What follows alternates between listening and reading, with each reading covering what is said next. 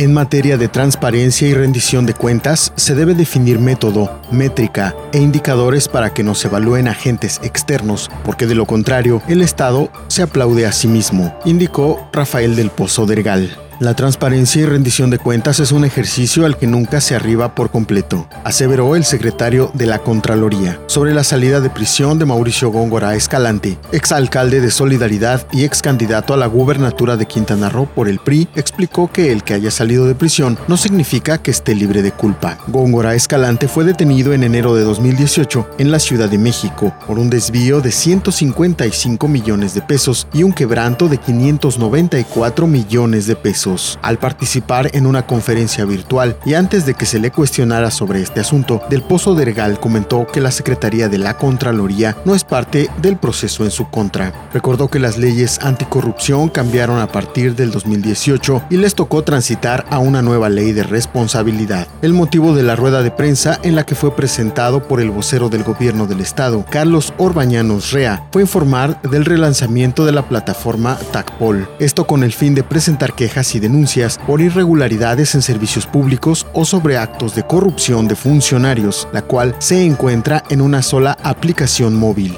Se puede descargar en los sistemas iOS o Android, donde se puede obtener información para reportar cualquier anomalía o hechos de corrupción en todas las instituciones con un solo clic, donde se ha puesto especial atención en la violencia contra las mujeres.